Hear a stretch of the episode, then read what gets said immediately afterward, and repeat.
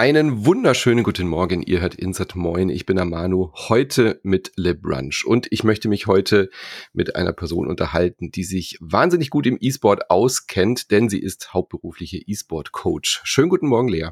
Guten Morgen. Hi. Ich habe schon gesagt, äh, was dein Beruf ist, aber sag doch noch mal ein paar Takte zu dir, wer du bist und was du genau machst. Äh, ich bin Lea, ich bin E-Sports-Trainerin. Ich trainiere das Team EWI einfach, habe letztes Jahr für Schalke trainiert und wir haben fünf Spieler und versuchen halt jeden Split zu gewinnen. basically. ja, auch richtig so. Es ja. geht ja schließlich ums Gewinnen. Ja, E-Sport ist so ein Riesenthema. Ich versuche mich da ja immer hier im Podcast so ein bisschen ranzutasten. Ich habe aber einfach für mich auch gemerkt, okay, wenn ich jetzt auch noch E-Sport behandeln würde, das ist eine komplett eigene Welt geworden. Wie, wie ist es denn bei dir gewesen? Also hast du dich schon immer für competitives Gaming ähm, interessiert oder kommst du auch aus der klassischen Gaming-Welt, sag ich jetzt mal? Ich komme tatsächlich aus der ganz klassischen Welt. Also ich habe ganz, ganz jung schon meine erste Konsole gekriegt, durch meinen Vater auch tatsächlich. Mhm. Ähm, er zockt heute noch sehr, sehr gerne. Ähm, es hat dann, glaube ich, bei der Nintendo 64 angefangen. Genau, ist dann zur, oh, was kam dann? Ich glaube, dann kam die Wii, dann kam die PS4 und dann kam mein erster Laptop, wo es dann mit den Computerspielen so richtig losging. Es war immer schon, also ganz, ganz früh war es schon klar, auch Sportarten, die ich gemacht habe. Ich hatte immer dieses, ja, diesen Competitive Drang. Also mhm. ich musste immer was haben, was eine Rangliste hat, wo ich mich beweisen kann oder mein Team sich beweisen kann. Also es war nie so, ja, wenn nur ich Erster bin, ist schön und gut, aber wenn man mit dem ganzen Team da steht, das Gefühl ist halt tausendmal krasser. Mhm. Und das hat mich letztendlich auch dazu bewegt, äh, Trainer zu werden. Also ich hatte dann eine Ausbildung gemacht als Trainer beim ESPD und dadurch sind dann die ersten, ich sag mal, professionelleren Orgas auf mich aufmerksam geworden. Und ich hatte dann meine ersten Versuche als Coach auch gekriegt. ESBD hatten wir, glaube ich, ja auch schon mal im Podcast. Äh, für was steht das nochmal? E-Sport Bund äh, Deutschland, glaube ich, gell? Ja. Sowas. ja.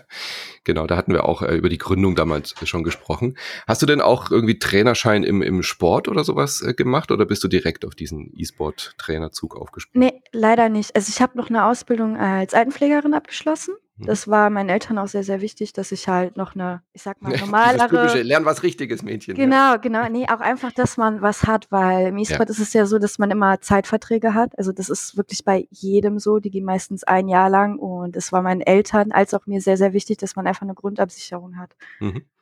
Aber hast du in dem Beruf dann auch gearbeitet, oder?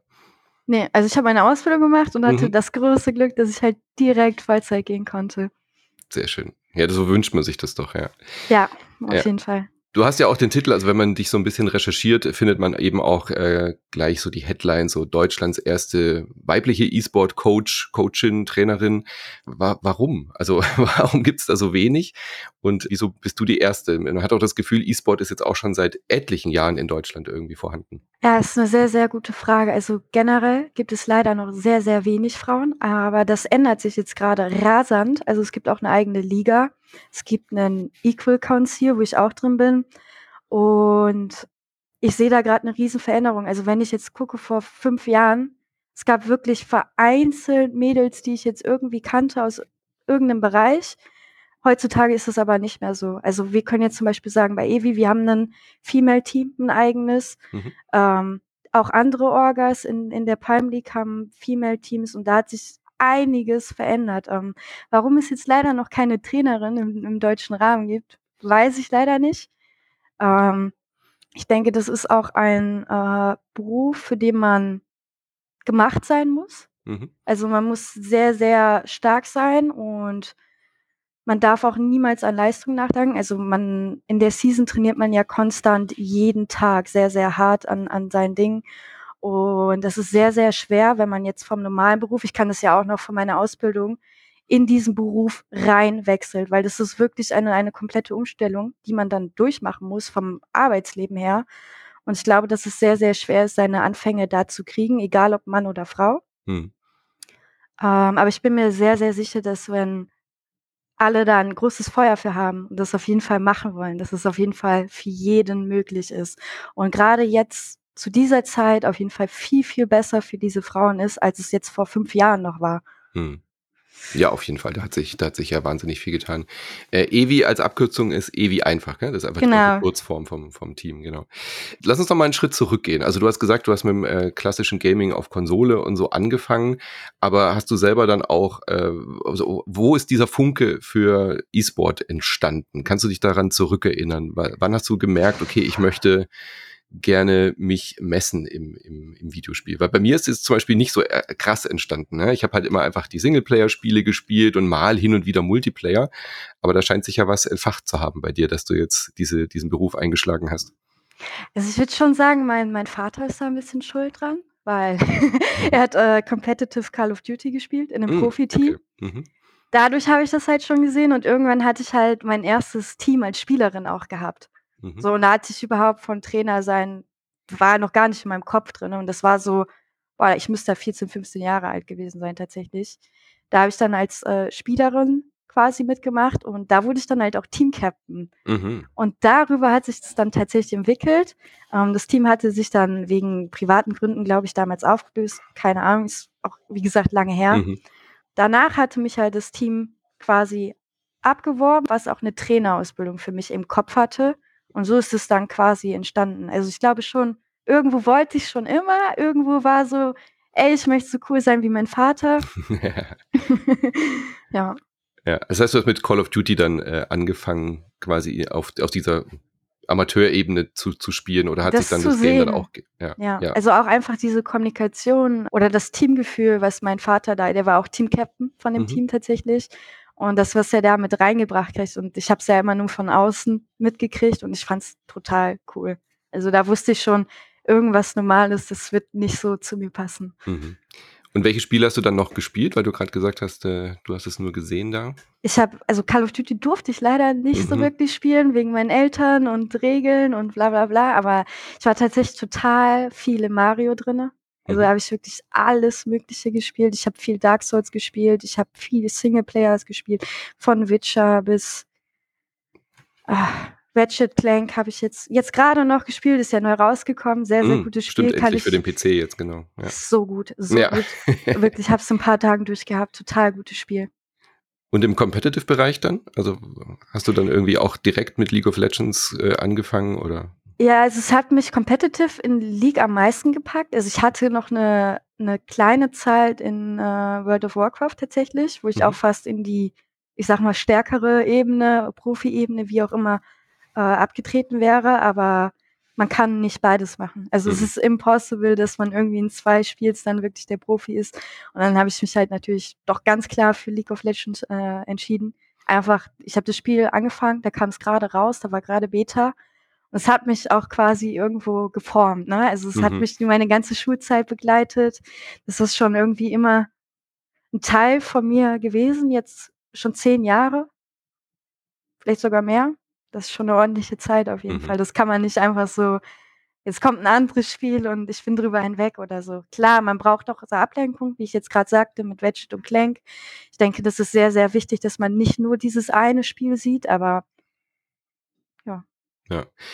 Und du hast dann gesagt, das Team hat dich dann irgendwie angeworben und gleichzeitig auch mit der Trainerausbildung äh, ge gelockt oder hatte das gleich schon im Kopf? Magst du das mal so ein bisschen beschreiben, wie das, wie das war? Kam dann einfach ein Anruf, kam eine E-Mail? Wie sind die auf dich aufmerksam geworden? Ja, also ich war da in einem, einem E-Sport-Verein, der Mhm. Breitensport einfach ganz normal macht und sich halt auch wirklich um einen starken Sozialaspekt ähm, kümmert. Also die haben auch ein Bootcamp vor Ort, die gucken eigentlich, dass man da eher lokal unterwegs ist. Aber irgendwie durch einen Spieler bin ich dann da ins Team gerutscht und das war dann auch erstmal, erstmal wollten sie gucken, wer bin ich, was mache ich, wie sind meine Ambitionen, wie weit will ich das machen und deren Ambition war halt wirklich, dass ich da dann länger bleibe nach der Ausbildung, was Mhm. dann leider nicht so gekommen ist, einfach weil ich auch andere Wege vorhatte und andere Ziele als sie. Das hat nicht gepasst. Und daraufhin hatten wir uns dann quasi verabschiedet. Aber die Ambition war schon, dass sie mich halt als Breitensporttrainerin länger dazu haben wollen, auf jeden Fall. Mhm. Wie war deine Reaktion? Hast du sofort gesagt, ja klar, das ist genau das, was ich machen will? Oder hast du erstmal gedacht, hä, wie ich Trainerin, wie, was, wo? Also was war das für ein Gedankenprozess? Ja, also wenn man mich vor fünf, sechs Jahren fragt, ich konnte mir das gar nicht vorstellen, Mhm. tatsächlich. Also wirklich gar nicht. Also meine Persönlichkeit hat sich von da bis heute auch extrem verändert. Auch aufgrund, dass ich halt Trainer bin. Das ist viel mehr Verantwortung. Du hast eine ganz andere Rolle, die du einnimmst und ich will nicht sagen, man kann sich nicht so viel erlauben, aber du bist halt auch einfach wenn du nicht funktionierst, wird dein Team auch nicht funktionieren und ich glaube, das ist einfach ein sehr, sehr wichtiger Punkt, den ich auch sehr, sehr gerne mag. Also, ich mag die Verantwortung. Sie ist unglaublich groß, aber ich mag sie auch und für mich war nie so, in welcher Rolle bin ich dabei, sondern Hauptsache, ich bin dabei und Mhm. ich kann coolen Scheiß mit den Leuten machen. Und das war immer so mein mein Hauptziel so. Mit meinem Team, egal welche Position, ich könnte auch Analyst sein und ich wäre vermutlich genauso glücklich, Mhm. ähm, wenn mein Team auf der Stage steht und wir die Trophäe dann endlich doch halten können. Mhm. Also für dich stand immer das, das Teamgefühl im, im Vordergrund, ja. Ja, klar, man will auch gewinnen, ne? Also Ja. ohne das hätte das nie angefangen. So, das will ich auch nicht abstreiten. Aber es braucht ja alle Rollen, um zu gewinnen. Das ist ja. Genau, genau. Und jeder macht da einfach seinen Job, so wie es in League of Legends die fünf Positionen gibt. Mhm. Ähm, gibt es auch außerhalb äh, die Sachen, die man machen muss. Also man hat ja diesen Scouting-Beauftragten, der sich nur die Gegner anguckt Mhm. oder nur das Team anguckt. Und da gibt es ganz, ganz viele verschiedene Aufgaben, die man einfach zu erfüllen hat als Trainer. Und das muss man ja auch irgendwie zusammenpacken. Ja. Du hast schon gesagt, du hast dich selber total weiterentwickelt, was ja sicherlich auch wichtig ist, wenn man halt äh, junge Menschen trainiert oder eben nicht nur junge, halt andere Menschen äh, trainiert, muss man ja viel an sich selber arbeiten. Wie sieht denn diese Ausbildung aus? Also wie lange hat es gedauert und was habt ihr da alles gemacht, um zu einem E-Sport-Trainer zu werden? In, in der SPD-Ausbildung? Mhm. Ähm, oh, das war eine relativ kleine Ausbildung. Ich weiß, dass sie jetzt C-Lizenzen auch anbieten. Ich hatte quasi nur so eine ich glaube, ich war auch in der ersten dabei tatsächlich, in der ersten allerersten Ausgabe davon. Es war, ähm, 'n dreitägiger Lehrgang, der sehr pädagogisch Mhm. vorangegangen ist. Also, man lernt da wirklich diese Anfangssachen. Wie kommuniziert man? Auf welchen Ebenen kommuniziert man? Was ist wirklich wichtig? Wie geht man mit Stresspunkten um? Was für Stresspunkte gibt es überhaupt? Für jeden wirkt es anders. Ähm, waren auch sehr viele Punkte, die mich heute noch tagtäglich tatsächlich begleiten. Jeder Spieler performt in bestimmten Situationen anders. Also, es gibt Leute, die sind im Training übertrieben gut. Mhm. Und es gibt Leute, die sind im Training übertrieben schlecht. Aber dafür sind die dann meistens auf der Stage übertrieben gut oder andersrum. Und da Mhm. muss man halt dann es gibt ganz verschiedene Typen mittlerweile und durch diese Typen lernt man tatsächlich auch total viel über sich selber und wie man selbst entwickeln kann und wie man selber auch einfach immer besser werden kann. Das fand ich total interessant eigentlich, weil jeder hat so andere Pflaster, die er mitnimmt, um sich zu verbessern und das merkt man sehr, sehr stark und League of Legends ist ein Spiel, das sehr, sehr Kopfsache ist. Also, zu 99% wird einfach dein dein Gehirn beansprucht und das ist enorm anstrengend. Also, es wird viel zu viel, ähm, unterschätzt, dass dieses du spielst nicht eine Runde und du bist danach topfit und kannst weitermachen, sondern du spielst Mhm. eine Runde und du brauchst erst mal 5 Minuten, damit du wieder fokussiert sein kannst und sich 30 bis 60 Minuten am Strang zu konzentrieren, ist unglaubliche Leistung. Wirklich unglaublich und es gibt eine Art Flow, in dem die Spieler immer wieder reinkommen müssen und da ist es sehr, sehr schwer für jeden Spieler den bestmöglichsten Weg oder ihm zu helfen, in diesen Flow reinzukommen. Mhm. Es ist auch 'ne kleine Herausforderung dann immer für die Trainer, weil wir wollen natürlich, dass jeder am besten strahlt, damit das Team am besten aussieht. Wichtigsten Tag. Mhm.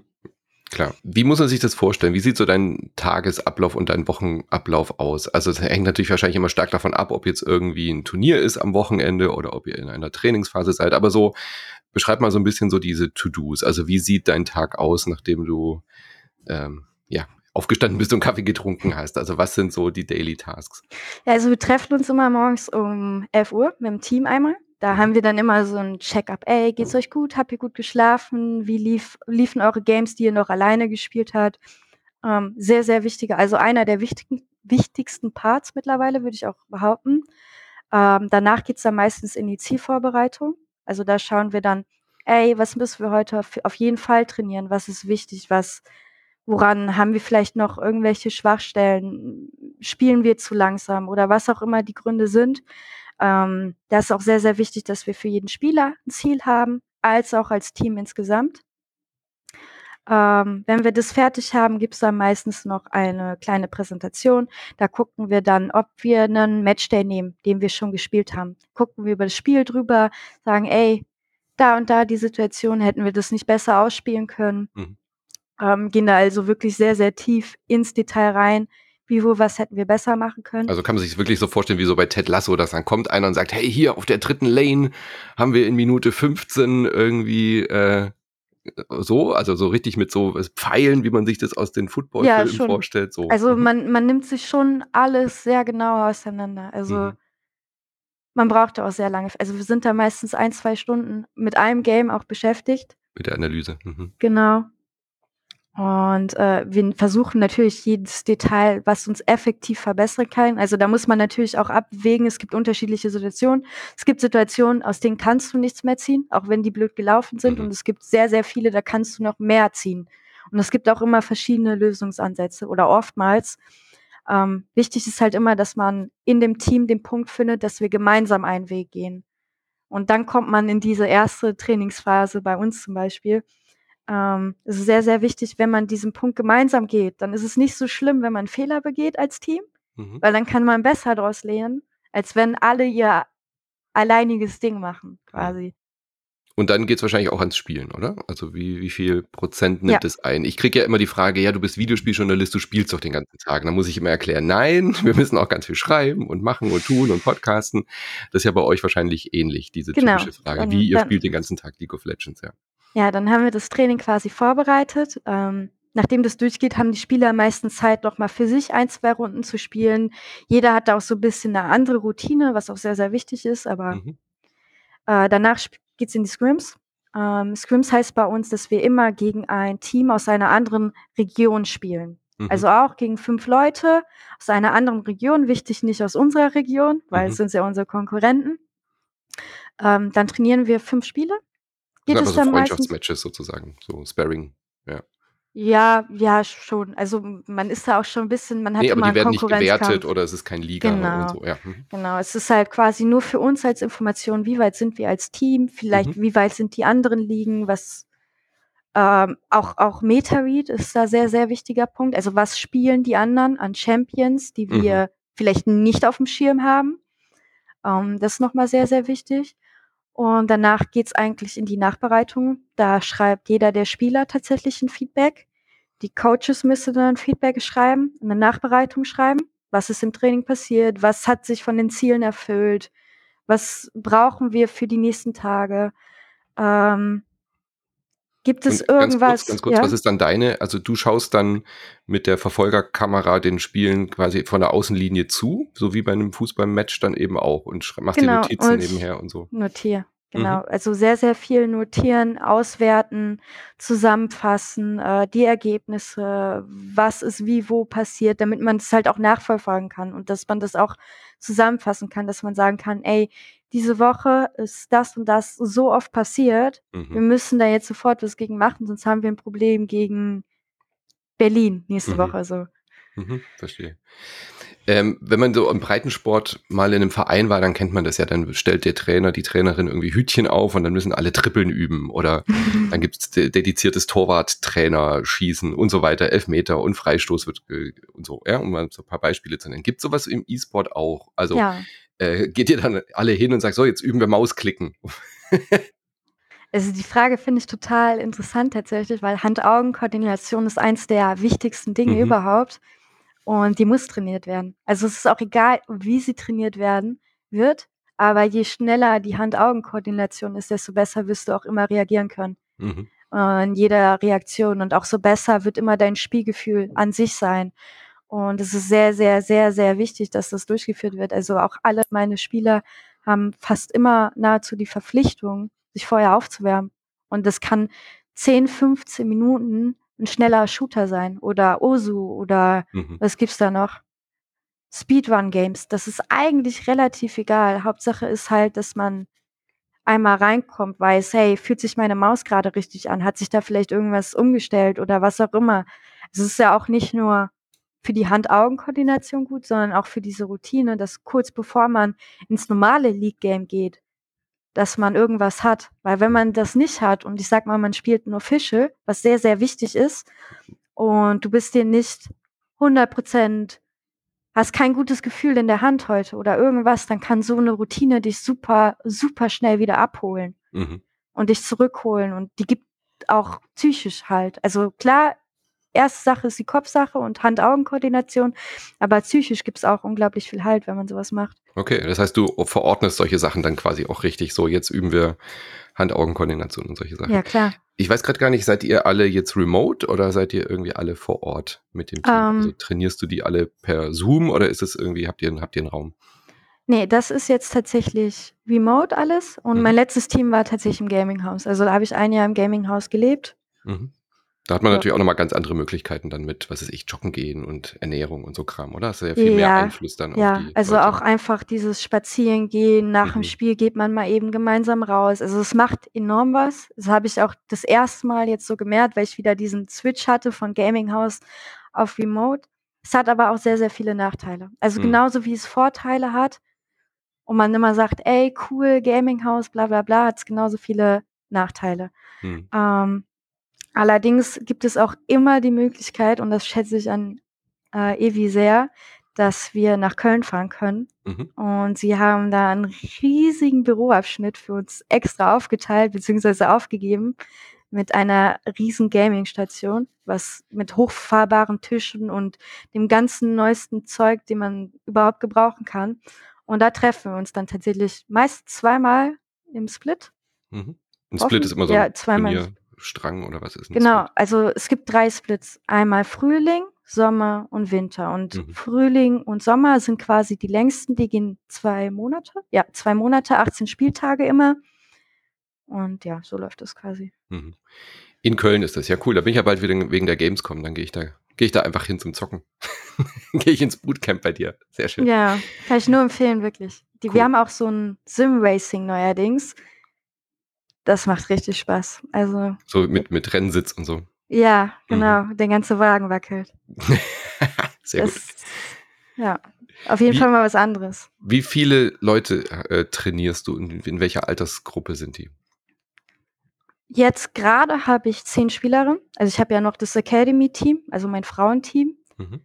Ähm, normal sind es halt immer die fünf äh, von einem Team quasi. Mhm. Ne? Also es kommt immer darauf an, Ey, was machst du gerade im E-Sport als Trainerin? Also, du kannst zum Beispiel auch, ich sag mal, freiberuflicher arbeiten und dann machst du nur Solo-Coachings und bist gar nicht wirklich teamorientiert. Aber bei mir ist es halt, dass ich teamorientiert bin, habe äh, 2 Teams, also zehn Spieler jeweils. Mhm. In welchem Alter sind die? Also ist das, ist, spielt es für dich eine Rolle? Also ist es für dich schwerer, wenn die jetzt zum Beispiel älter sind als du, oder ist es einfach Teil des Berufs dann auch? Es ist schon wichtig, dass sie jung sind, weil bei jungen Menschen kann man noch viel bewegen. Also, da mhm. merkt man schon einen starken Unterschied zwischen Leuten ähm, ich glaube, ich nehme als Beispiel das letzte Jahr. Wir hatten da auch einen Spieler, ich glaube, der war 25 oder 26, bin ich mir jetzt nicht so sicher. Und man merkt halt schon, dass sie sehr, sehr eingesessen sind. Also, es ist schwieriger für sich oder für diese Menschen, sich an einem andere Umgebung, an ein anderes Haus als auch ans Team anzupassen. Die haben dann schon ihren, ich sag mal, ihren Charakter im Team immer eingesessen und immer ein neues Team befordert andere Maßnahmen, sagen wir mal so. Mhm. Und da hast du halt gemerkt, egal was du tust, der wird sich da nicht mehr anpassen. Und ja, bei wir alten Menschen sind Gewohnheitstiere, Lea. Genau. Und bei den Jungen ist halt, man merkt halt, wie sehr sie das wollen, ne? wie hm. sehr sie in diesem Beruf wollen. Und sie spielen tatsächlich auch viel fair mehr. Also die Leute, oder ist zumindest mein Erlebnis jetzt, bis jetzt gewesen, dass die Leute, die jetzt schon länger in diesem Beruf sind, die nehmen das lockerer und denken sich, wir finden eh schon ein Team, wir haben ja jetzt einen Namen und bla bla bla. Und diese ganz jungen Leute, die geben tatsächlich alles. Also auch im, im privaten Bereich, in der Solo-Queue und keine Ahnung wo. Also man merkt halt, dass da ein ganz anderes Feuer einfach auch herrscht. Und das schätze ich mehr an jungen Leuten. Aber es gibt natürlich auch äh, Ausnahmetalente, ne? Also, es mhm. gibt natürlich auch ältere Leute, nicht alte Leute, aber ältere Leute, die sehr, sehr gut spielen, äh, die immer noch absolut ready dafür sind mhm. und mhm. auch, ich sag mal, das richtige Mindset dafür haben. Es gibt auch junge Leute, die das falsche Mindset haben, aber ich würde sagen, der Großteil von der Szene, was ich jetzt kenne, würde ich schon so einschätzen, dass da mhm. schon so ein Unterschied herrscht auf jeden Fall. Ist es ein Klischee? Also meinst du, ich mit meinen 46 könnte noch E-Sport-Karriere starten? Oder ist einfach meine Hand-Augen-Koordination da schon viel zu schlecht? Obwohl ich ja seit 30 Jahren Gaming betreibe, habe ich da gar keine Chance. Selbst wenn du mich trainierst, würde ich was, nichts mehr schaffen. Was oder? würdest du denn machen wollen? Also spielen? Oder nee, wenn, ich jetzt, wenn ich jetzt quasi sage, ich möchte jetzt äh, auch äh, dich als E-Sport-Coach äh, anheuern, ich möchte jetzt, äh, keine Ahnung was, ist es so ein Klischee oder ist es wirklich so, dass ich mit meinem, äh, in meinem Alter da einfach gar keine Chance mehr hätte? Im Profisport ist es ja also, oft so, dass eben dann auch diese Körperlichkeit eine große Rolle spielt. Profisport stelle ich mir schwierig vor, weil man muss ja auch immer gucken, was sind die Ambitionen dann. Mhm. Äh, also ich glaube schon, dass es sehr, sehr gut möglich ist, in der Rangliste weit oben zu spielen, auch wenn man älter ist. Aber man muss halt so seinen eigenen Kopf haben. Also, das mhm. ist auf jeden Fall klar. Man muss schon ein bisschen verrückt sein, um das dann wirklich durchziehen zu können, weil das ist so viel Arbeit, in dieser Rangliste weit oben zu sein. Es wird einfach gnadenlos unterschätzt. Also, es Mhm. kriegt einfach nicht jeder hin, ne? Ich glaube, es sind gerade Top 2% sind schon Diamond. Ich bin mir nicht 100% sicher. Und das das sagt eigentlich schon 'n Riesending aus, dass einfach nicht jeder auf diesem Level spielen kann. Es kann auch nicht jeder es gibt eine Rangliste mit verschiedenen Stufen. Ähm, mittlerweile gibt's Holz, Bronze, Silber, Gold, Platin, Emerald, Diamond, Master, Grandmaster, Challenger. Mhm. Und das ist halt quasi du hast noch mal so 'ne eigene Rangliste, die du quasi nur für dich, äh, erspielen kannst. Und die macht extrem viel aus, weil nur wenn du in dieser quasi gut bist, mhm. hast du die Chance, dass sich auch ein Team nimmt. Mhm. Aber ein Team nimmt dich halt nur, wenn du wirklich gut auf verschiedenen Sachen bist, wenn du die Fähigkeiten mental besitzt, das überhaupt durchziehen zu können, weil es wirklich extrem anstrengend ist auch. Also man muss sehr viel opfern im Split, um das durchziehen, auch im Privatleben. Das ist einfach diese zwei Monate lang so. Das ist mhm. wie im Fußball quasi, mhm. kann man, glaube ich, schon sehr, sehr gut damit vergleichen. Und ja, also ich glaube nicht, dass es jeder schaffen kann, aber ich glaube fest daran, dass Leute, die das wirklich wollen, es schaffen können. Also ich habe es ja auch geschafft. Ich denke, ich bin da ein gutes Beispiel für. Ja. Gut, ich gebe meine Hoffnungen nicht auf. Vielleicht wird ja noch was aus mir. Hängt ja auch immer ein bisschen vom Spiel ab. Also man muss sich ja vielleicht auch nicht gerade ein Spiel aussuchen, wo man so schnell sein muss. Vielleicht, also ich glaube, äh, World of Warcraft wäre zum Beispiel ein bisschen einfacher. Okay, gut. Glaube ich. ich Würde ich mal so behaupten. Oder CSGO. Weil es ah, ich, vielleicht nicht einfacher, aber ich glaube, man kommt schneller rein als in mhm. League. So würde ich das sagen. Ja, League finde ich ist echt ein schweres, äh, komplexes Spiel auch auf jeden Fall. Ja. Mhm. Wie ist es mit der Teamzusammenstellung? Ist es auch Teil deines äh, Jobs oder hast du da auch nochmal Leute für? Also wenn äh, es ans Scouting geht, an die Teamzusammenstellung, du bist jetzt ja äh, verantwortlich, hast du ja gesagt, das ist eine große Verantwortung. Mhm. Erzähl mal so ein bisschen, wie ist das? Also suchst du auch neue Leute? Hast du da einen Blick drauf oder hast du da Menschen für, die das machen? Das macht man mit allen zusammen. Also mhm. es sind immer, es kommt immer darauf an, ey, wo bist du im nächsten Jahr? Also wenn ich jetzt zum Beispiel bei Ewi verlängert werden würde, muss ich das dann absprechen. Bei mhm. Ewi weiß ich zum Beispiel sehr, sehr wichtig, immer im Kontakt bleiben mit den Managern, die helfen da immer tatkräftig und man macht es quasi zusammen. Aber ich habe es jetzt auch schon erlebt, dass ich quasi alleine mit einem anderen Coach das Roster gestellt habe. Also es gibt da verschiedene Orgs haben da verschiedene Methoden. Mhm. Ich bin großer Fan von dieser Methode hier, weil es auch immer bestimmte Bedingungen von der Orga aus gibt. Ne? Also vom Salary bis zum was Gaming House, bis was habt ihr im Bootcamp, bis zum was ist, wenn mal meine Kamera kaputt geht oder was auch immer. Alle Situationen müssen halt abgeklärt werden.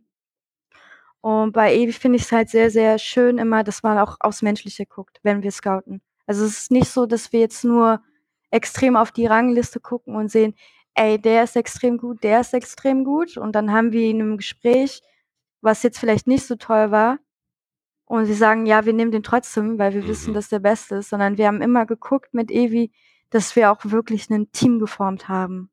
Und ich finde, das macht Evi sehr, sehr stark aus und auch, dass wir immer einen Rookie dabei hatten. Dieses Jahr auch wieder, auch wenn wir sehr, äh, ich sag mal, altes Roster mhm. äh, gehabt haben. Wir hatten jetzt auch dieses Jahr wieder einen Rookie dabei. Die Roster sind hier auch immer deutsch. Also das ist auch nochmal ein Unterschied zwischen den anderen Rostern, die ich jetzt immer gehabt hatte. Mhm. Auf Schalke mussten wir zum Beispiel auch Englisch reden.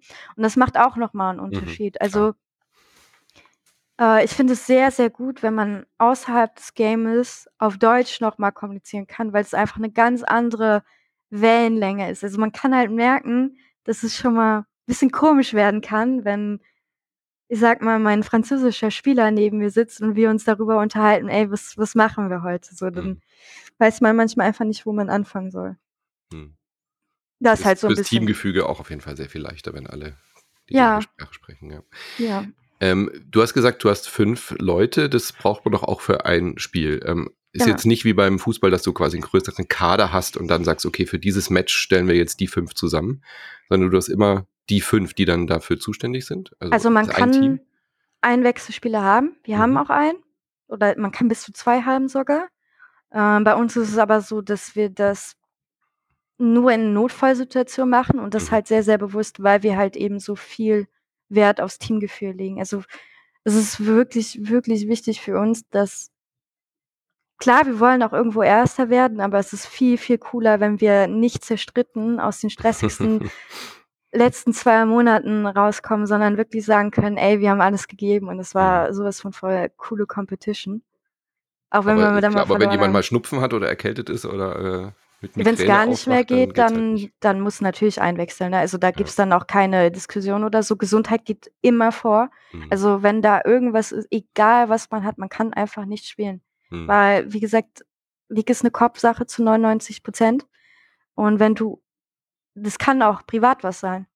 Also es kann privat irgendwas sein, was dich nur minimal belastet. Du kannst nicht zu 100% performen. Und dann haben wir quasi auch ein Konfliktpotenzial den anderen Spielern gegenüber, weil es, man muss halt immer gucken. Vier Leute geben jetzt heute 100% und der eine kann es nicht, egal aus was für Gründen.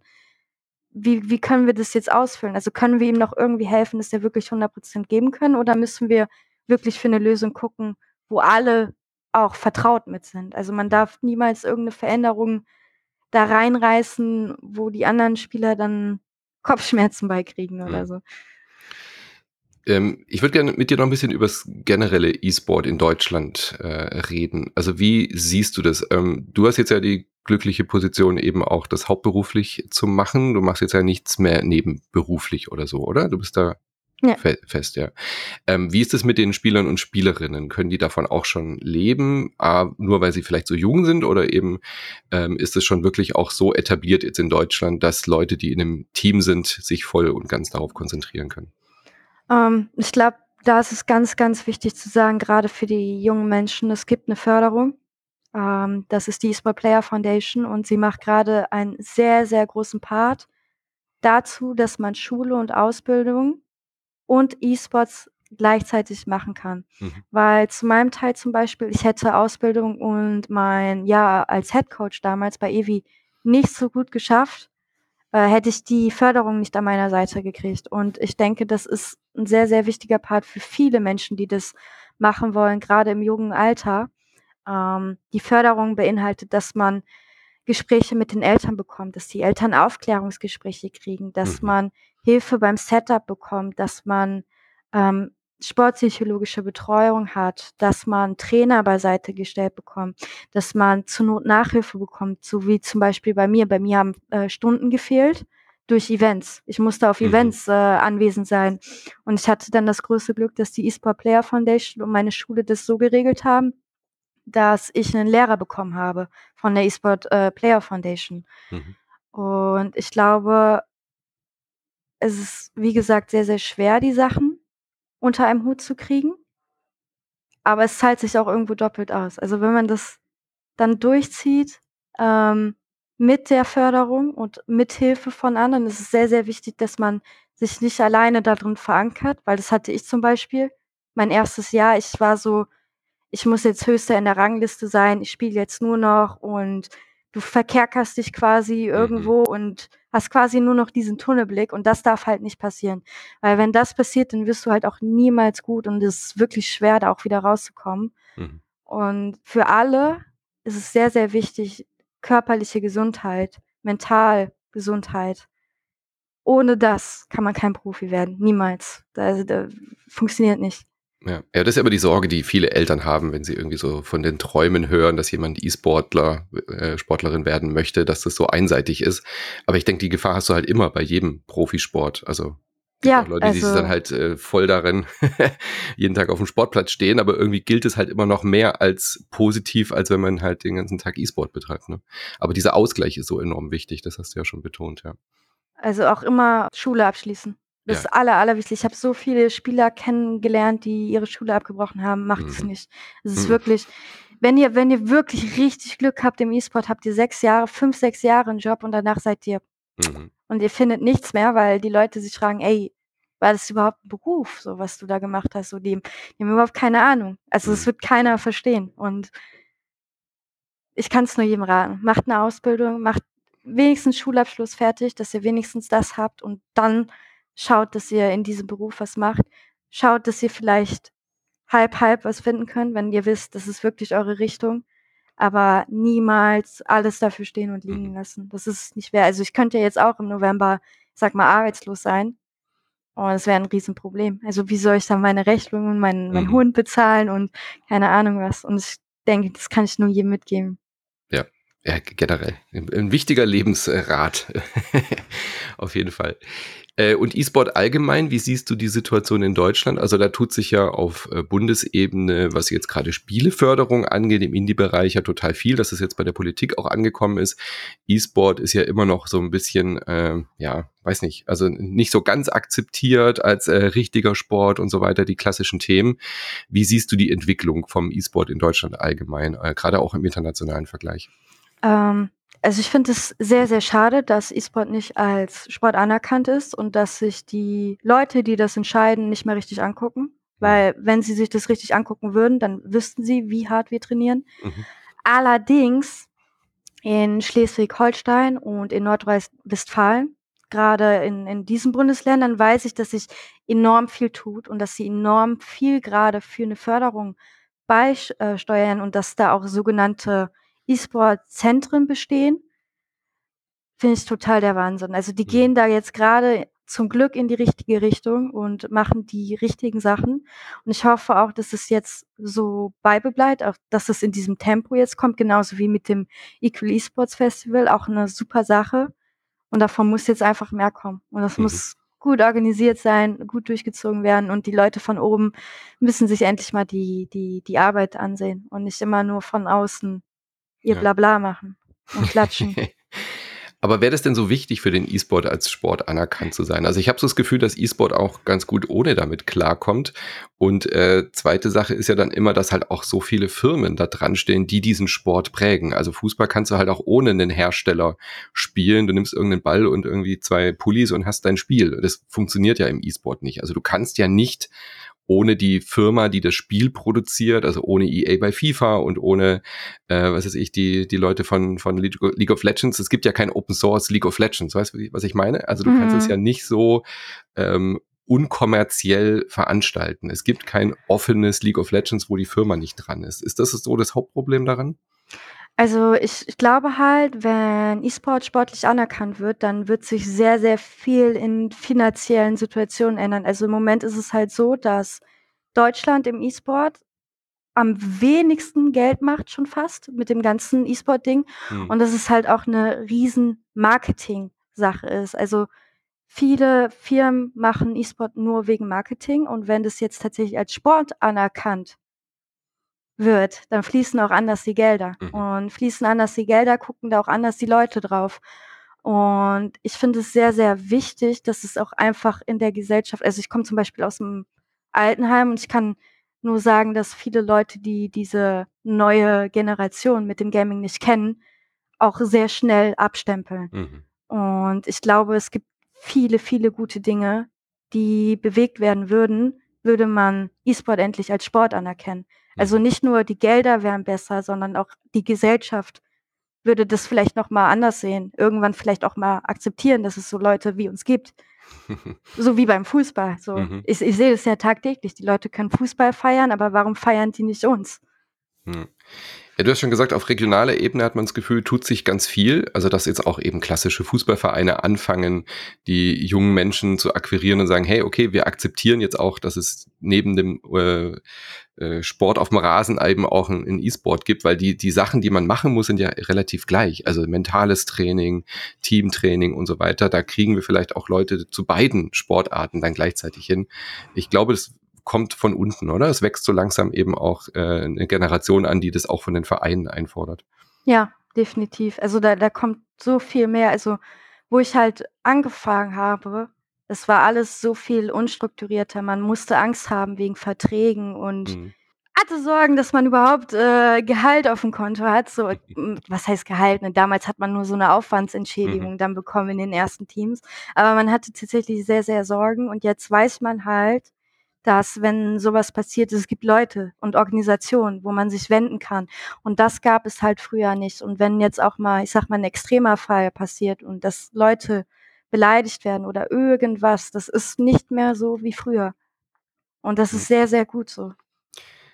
Apropos nicht mehr so wie früher, äh, es gab sehr viele negative Berichte auch über Sexismus in der E-Sport-Welt und so weiter. Du hast auch schon das Equal E-Sports-Turnier angesprochen oder eben diese Liga. Ähm, darüber würde ich noch ganz kurz gerne mit dir reden. Also du hast ja auch ähm, als äh, weiblich gelesene Person Erfahrungen gemacht in dem Bereich. Ähm, ist es immer noch so, dass du dich quasi rechtfertigen musst als als Frau in äh, als als äh, auch im, im Trainingbereich äh, und so?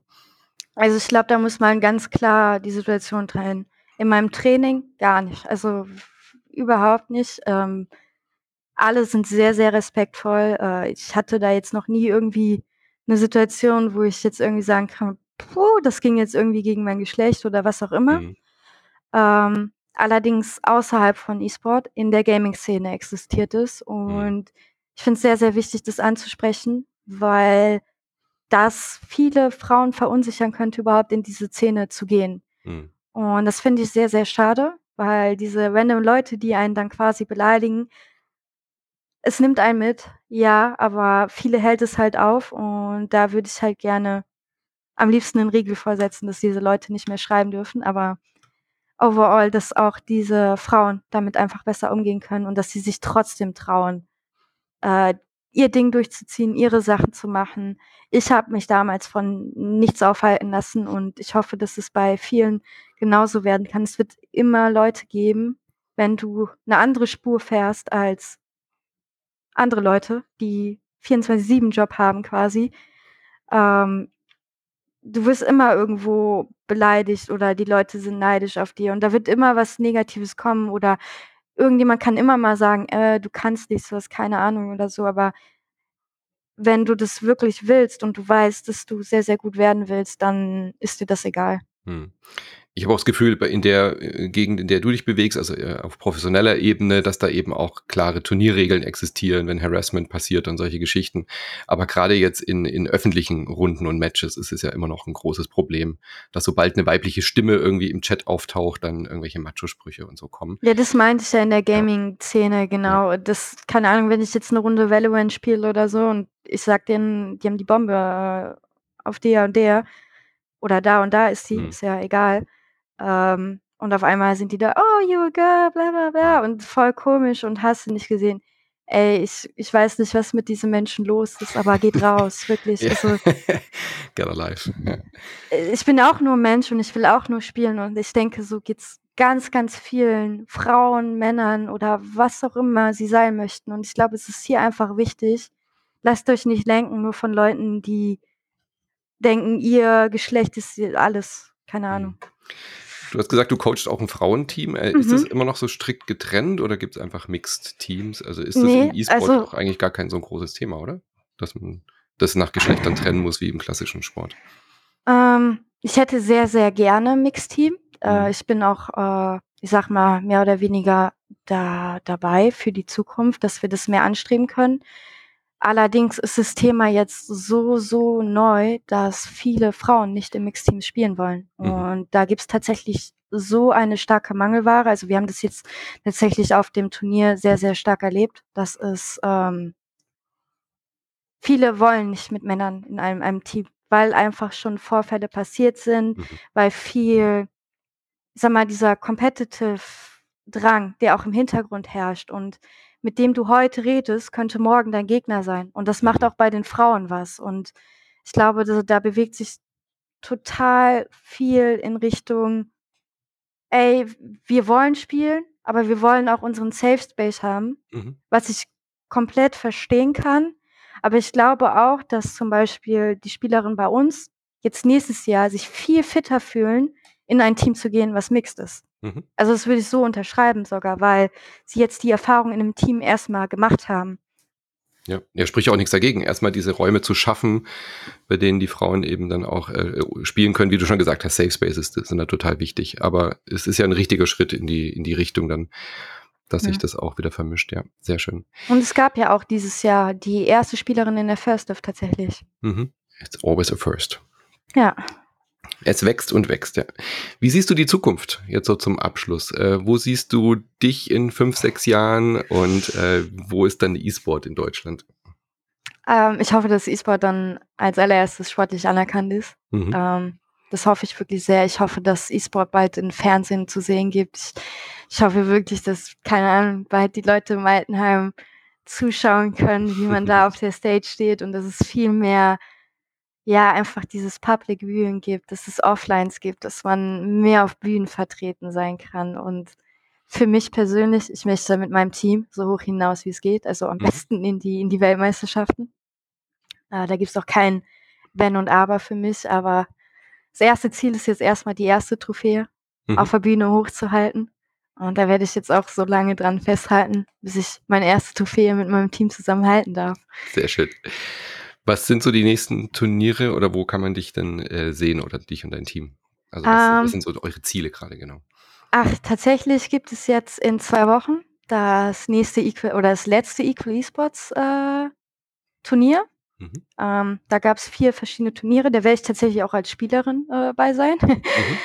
ähm, per Zufall, weil eine Spielerin tatsächlich umgezogen ist, sehr, sehr weit weg und ich springe quasi als Notfall ein. Also wir werden da spielen äh, und antreten und ansonsten wieder zum Winter für die Prime League.